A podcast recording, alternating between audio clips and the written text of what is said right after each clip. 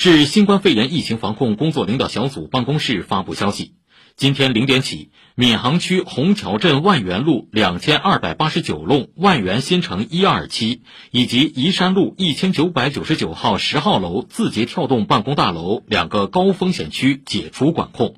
闵行区虹桥镇全域实施常态化防控措施。